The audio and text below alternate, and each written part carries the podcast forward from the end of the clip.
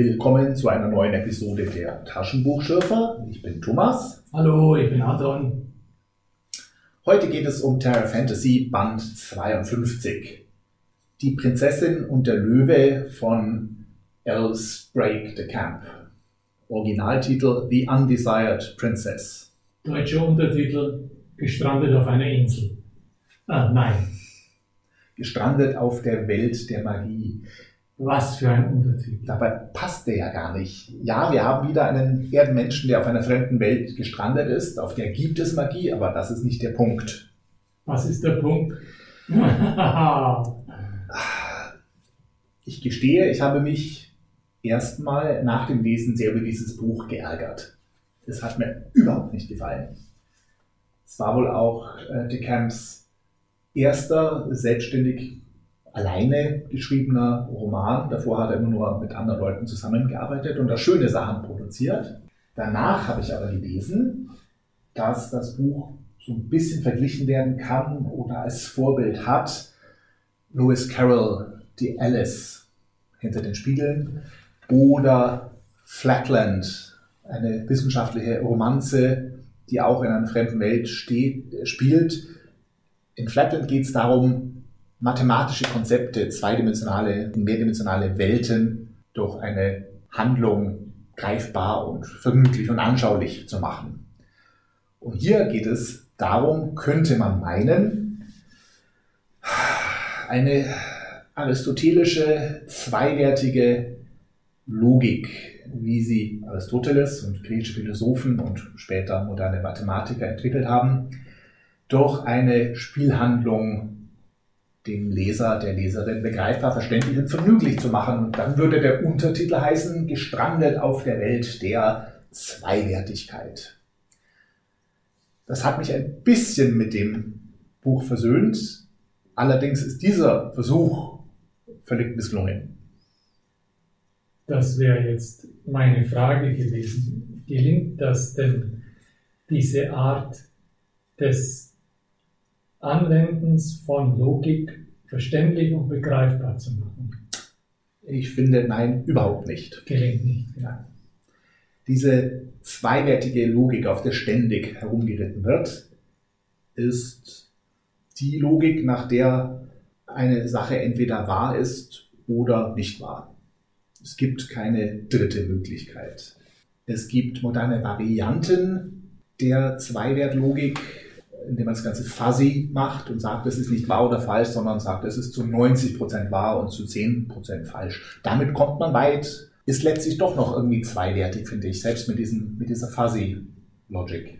Ist ein schöner Nachklang auf die 70er Jahre, die Hippie-Zeit. Ich höre da Friedhof Capra, ich höre da Denker aus längst versungenen Zeiten, die sowas von aus der Mode sind und ich muss sagen, als, es hat nichts gebracht. Als oder? Gegenbewegung zur aristotelischen Logik, Capra und so. Mir fällt da als erstes äh, Van Vogt ein, die Welt der 0a. Genau. Also die Welt der 0a ist von 1945 und das hier ist 1942 erschienen. Was, 1942 ist das geschrieben? Ja. Wow. Ich hätte das echt in die 70er gepackt. Mhm. Ah, das überrascht mich jetzt aber. Ah, also mir ging es auch nicht gut damit, aber wenn man einen Grund suchen will, wieder ein bisschen versöhnt damit zu sein, dann ist es das Erscheinungsdatum. Also 1942, das, da bin ich platt. Äh, Van Vogt, Die Welt der 0a, habe ich wahrscheinlich mal gelesen. Es gab, glaube ich, ein oder zwei Folgebände davon noch. Ist aber lang her, ich kann mich wenig erinnern. Ich weiß, dass 0a eben auch null aristotelisch eben diese Zweiwertlogik aufbricht und dadurch wird man zum Übermenschen und ist damit auch Wegbereiter der von Scientology und Dianetik geworden. Van Vogt war selbst dann aktiv bei Scientology. Also ich sehe diesen, diese Ablehnung der, der Wahr-Falsch-Logik, äh, ich, stehe ich sehr skeptisch gegenüber. Ich habe Van Vogt nur einmal gelesen. Ich fand, das ist in seiner Zeit geblieben. Ich habe das kaum gepackt. Und was mich da immer verfolgt hat, ist das Jeschke-Zitat. Das lautet, wenn man Science Fiction ernst nimmt, dann wird sie beknackt. Zitat Ende. Und das hat Vogt ohne Zweifel getan, oder er hat einfach gerochen, dass er jetzt auf dieser komisch pseudo-weltanschaulichen Linie ein bisschen Kohle machen kann. Wollte auch mal was abhaben. Aber immer noch gilt 0a als Klassiker des Genres, mhm. wird immer wieder aufgelegt. Soll ich mal den Inhalt kurz zusammenfassen? Wir haben wieder mal einen menschlichen Helden, männlich, der auf eine fremde Welt entführt wird und die Welt rettet. Rollin Hobart, ein Ingenieur, wird äh, von Heumann, einem Philosophen, einem komischen Typen, nach Logaya entführt. Logaya klingt schon so eine Welt der Logik. Dort soll er eine Prinzessin, Argimanda, vor der Andro-Sphinx retten. Der König muss sie opfern, so will ein alter Fluch, der nicht näher erklärt wird. Holland löst das Rätsel der Andro-Sphinx, klassische philosophische Fragen, ähm, die, die man seit Bertrand Russell spätestens kennt und soll darauf die Prinzessin heiraten und das halbe Königreich kriegen, obwohl er das gar nicht will. Es gibt aber eine große Intrige am Hof. Der Hofzauberer, der Hofkanzler und der Hofwaffenschmied, Kriegsminister planen einen Komplott. Arimander wird entführt. Das Nachbarreich ähm, soll die ganzen Waffen kriegen, die Logaya aufgibt und dann Logaya angreifen.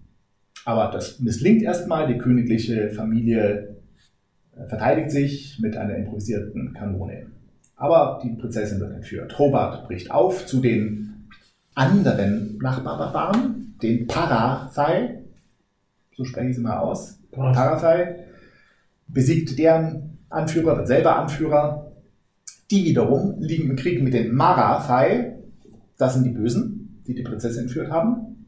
Und Hobart sucht magische Hilfe bei den Iktepeli, ganz verachteten Wilden, die selbst die Barbaren für zu wild halten. Ähm, vielleicht, weil sie so eine Art günstigen Kannibalismus pflegen. Die eigenen Leute zu essen wäre ja widerlich, aber sie liegen dauernd im Kampf mit den Iktepeli. Nein, das sind die Iktepeli, die liegen im Kampf mit den Rumazi und essen dann immer die gefallenen Leichen der Gegner. Der Medizinmann von denen verspricht Hobart Hilfe. Es kommt dann letztlich auch zum Kampf. Vielleicht können wir über einen Kampf reden, vielleicht nicht. Ebenfalls siegt mit Hilfe der, des Zauberers Hobart über die Parathai.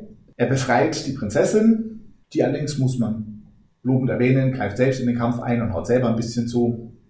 Und inzwischen haben sich die Herrscher der Parathai, der Marathai und von Logaya versöhnt und ernennen Hobart zum König der Könige. Der ist genervt und sucht den ja, Gott dieser Welt auf. Nois, bei den verschiedenen Gruppen unter verschiedenen Namen bekannt, aber immer der ein, ein Mensch gewordener Gott, Gott gewordener Mensch, also ein Gott der Welt, der aber gleichzeitig Mensch ist, den man besuchen kann, mit dem man reden kann. Der stellt sich raus als Zeno, der Philosoph.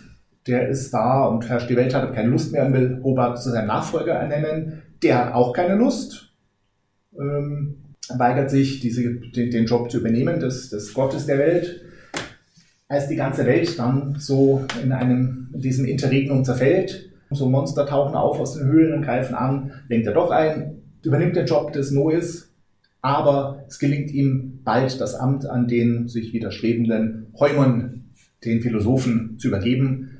Und mit letzter Kraft wünscht er sich dann zurück nach New York und ist dann wieder in seinem Apartment. Dort taucht überraschend auch die Prinzessin auf, die er die ganze Zeit verschmäht hatte. Und jetzt plötzlich, als sie in New York ist, mit moderner, flotter Kleidung, wirkt sie auf ihn viel moderner, obwohl sie sich eigentlich nicht verändert hat. Er gesteht ihr seine Liebe und sie werden ein Paar. Eine Frage zuerst, warum ist die da aufgetaucht in New York?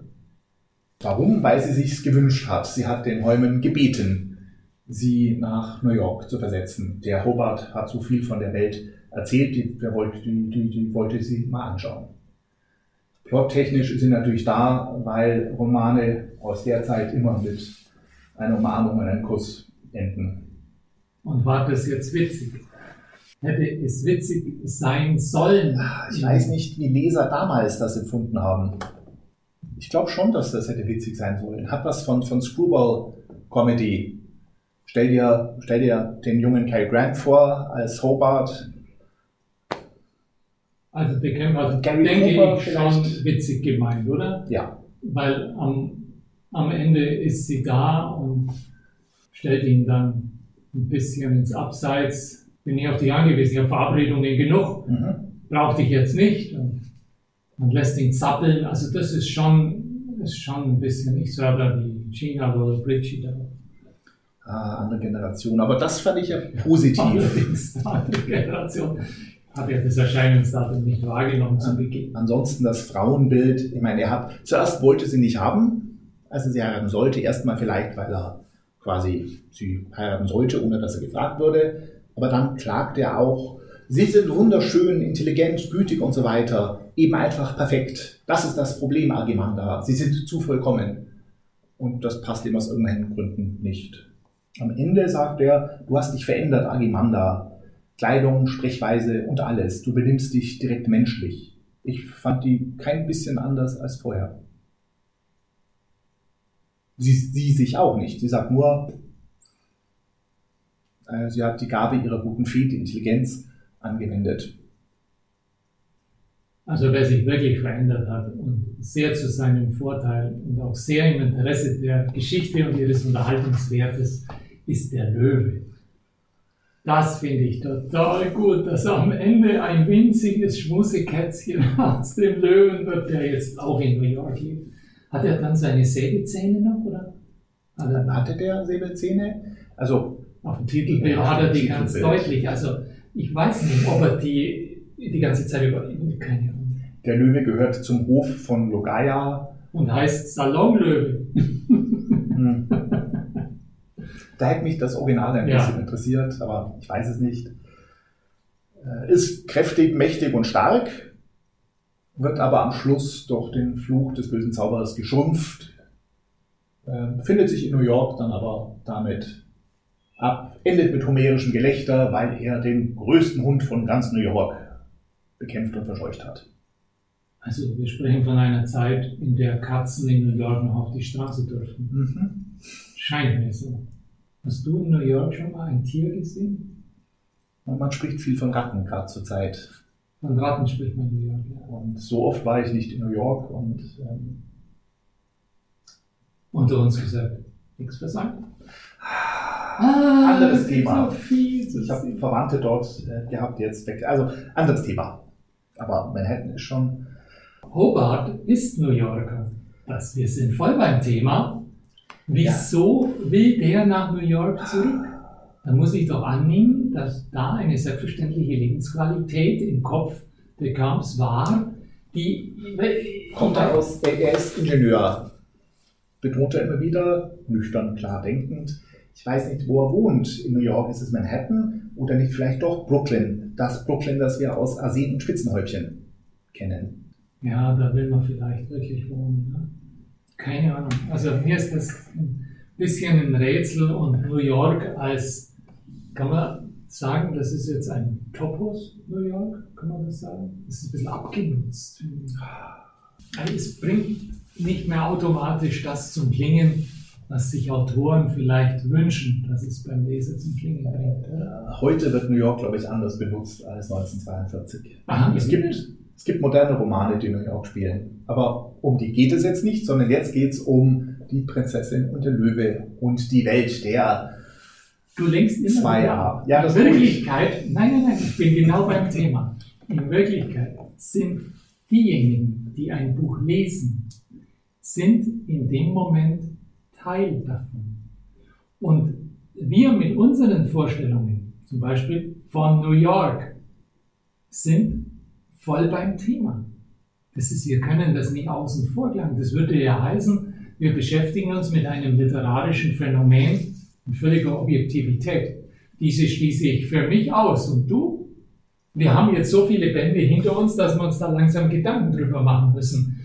Was haben wir aus Terra Fantasy gemacht in der Zeit, in der wir uns jetzt damit beschäftigen? Das sind jetzt doch einige Jährchen. Wir können uns da nicht so einfach subtrahieren und sagen, jetzt steht im Podcast das Substrat. Das ist Terra Fantasy. Nein. Ich mag den Topos New York. Reicht das? Ist schon mal ein Ansatzpunkt. Also festgehalten in diesem Podcast. Hier sitzt einer, der sagt, er mag den Topos New York.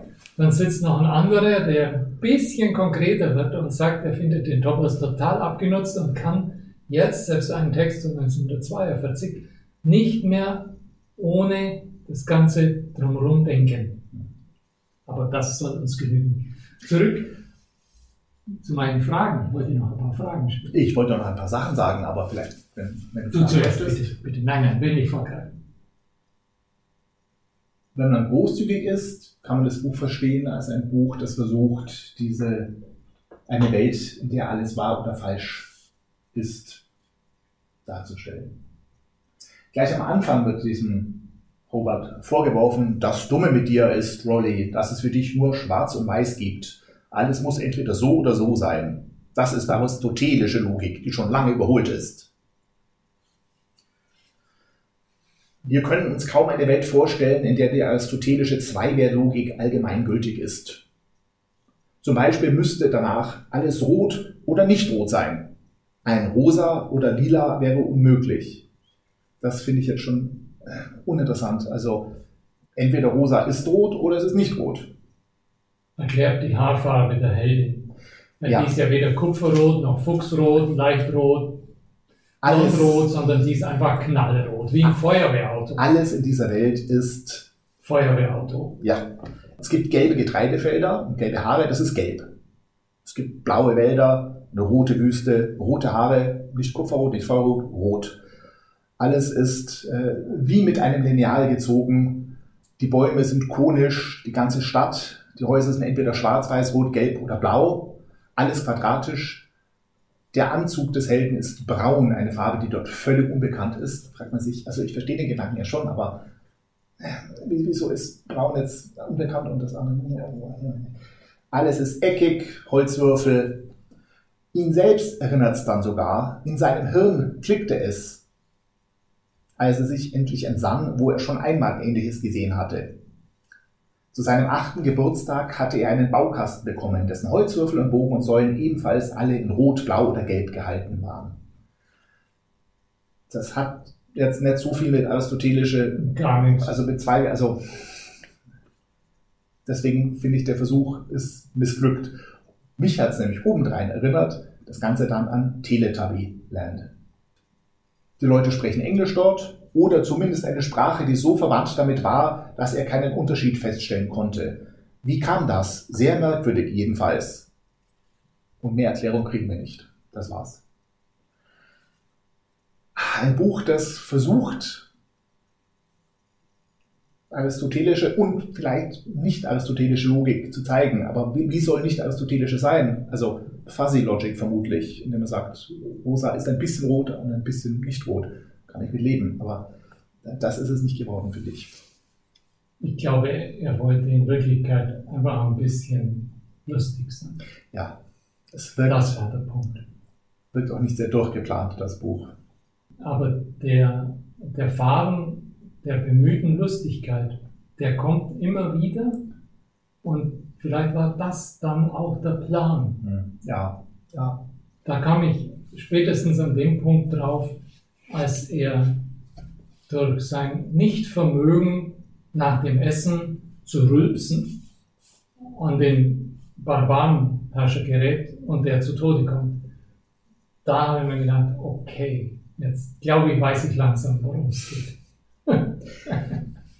Solche Sachen habe ich auch geschrieben, als ich 14 war. Von Helden, die nicht rülpsen können. Naja, es war so ein Fortsetzungsroman, ähm, wo immer verschiedene Autoren die nächsten, nächste Serie geschrieben haben. Eine Folge war bestimmt zwei bis drei Seiten lang. Also lange Texte für 14-Jährige. Und die hatten einen ähnlichen Humor. Aha. Wie alt war denn Kamp, als er das geschrieben hat? Oh, Wissen das nicht, weiß oder? ich gar nicht. Sein Lebensalter ist nicht bekannt. Was wir inzwischen wissen ist, er wollte seine Leserschaft unterhalten. Das war wohl schon sein Ziel. Er wollte natürlich publiziert werden, auch mit seinem Solo-Text. Das wissen wir auch. Was mir immer noch nicht ganz klar ist, dieser Hubbard, welchen, welchen Weg legt der eigentlich zurück? Meine Vermutung ist, gar keinen. Was sagst du? Da gebe ich, ich gebe dir recht. Er entwickelt sich nicht, er lernt nichts.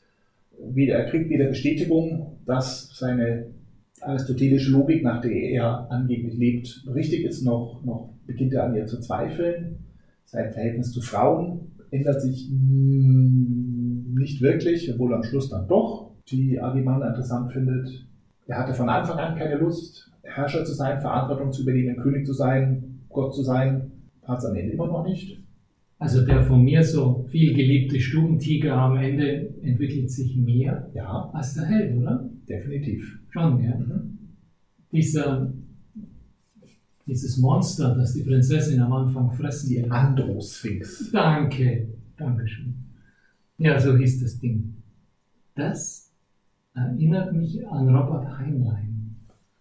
Der hat solche Wesen in seinen Welten anderen Dimensionen, wohin die Helden so kommen können, hatte der solche Wesen. Das fand ich ganz lustig. Und das andere ist diese Geschichte mit der Katze.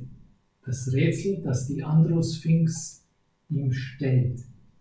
Da hast du jetzt eigentlich nichts dazu gesagt. Ich fand das schon irgendwie schön hergeleitet, wie er das entlarvt, oder? Ja. Das Mit ist, den Verneinungen da, die auf verschiedenen Ebenen sind. Das ist ein Klassiker der Logik. Es beginnt mit der Aussage, keine Katze hat neun Schwänze, eine Katze hat einen Schwanz mehr als keine Katze. Ja, das ist jetzt nicht aber Schrödinger sind Katze in der Kiste, sondern da geht es jetzt eher um sowas, so ein Paradox wie alle Kreter sind Lügner, oder? Ja, das ist einfach, ich glaube, die Philosophie Anfang des 20. Jahrhunderts hat sich damit beschäftigt und. Wirklich. und das dann schnell entlarvt, einfach okay. indem es formalisiert wurde. Wenn man diese Aussagen in formaler Schreibweise hinschreibt, verschwindet das Paradoxon. Er hat es unglaublich ähm, scharfsinnig dargestellt mit seinen Worten, diese Auflösung das, das hat mich überrascht, weil das ist anders. Auf den anderen Seiten ist er nicht so gewandt. Wie kam es dir vor? Die Aussagen sind vor allem nicht die eines Ingenieurs, sondern doch jemand, von jemandem, der sich mit formaler Logik beschäftigt hat. Und den Rest des Buchs über haben wir das nicht. Warum ist der Text in der Reihe von Hugh Walker gelandet?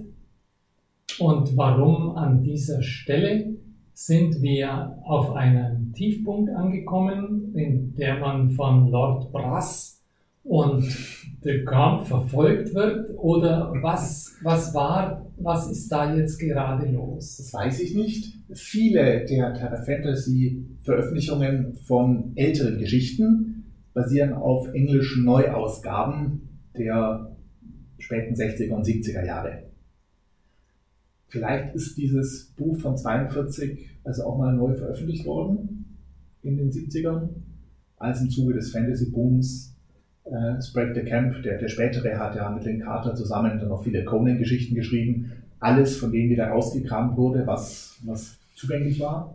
Aber ja, ein Tiefpunkt ist es, finde ich. Der nächste Band ist dann wieder was von Michael Moorcock, Bob Brass. Geht Terra Fantasy die Luft aus? Eigentlich kann es nicht sein. Wir sind ja gerade erst knapp über der Mitte.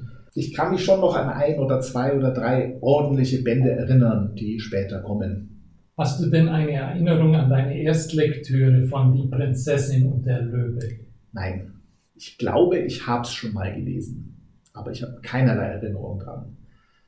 Ich habe so viele Bücher gelesen, wo ein Erdenmensch auf eine Welt der Magie oder Logik versetzt wird, die Eingeborenen besiegt oder einen Frieden verschafft und zum Herrscher wird und es dann aufgibt oder nicht und am Ende zurück in die eigene Welt geht mit einer schönen Frau, dass ich die nicht auseinanderhalten kann. Hast du denn beim Lesen manchmal das Gefühl gehabt, ach, das hätte mir als Teenager gut gefallen. Schade, dass ich es erst jetzt nochmal lese.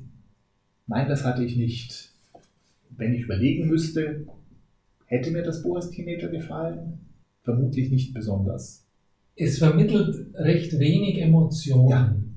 Es ist so, so furchtbar distanziert, kommt es mir vor. Ja, die Leute haben null Innenleben, vielleicht von Alimanda ein bisschen abgesehen, aber wenn man es dann in eine Reihe stellt mit Flatland oder Alice hinter den Spiegeln, Alice im Wunderland, hat, hat äh, der verrückte Hutmacher mehr Innenleben? Ja, ich glaube, er hat mehr Innenleben. Man muss es als Parabel sehen auf, ja, auf nichts letztlich.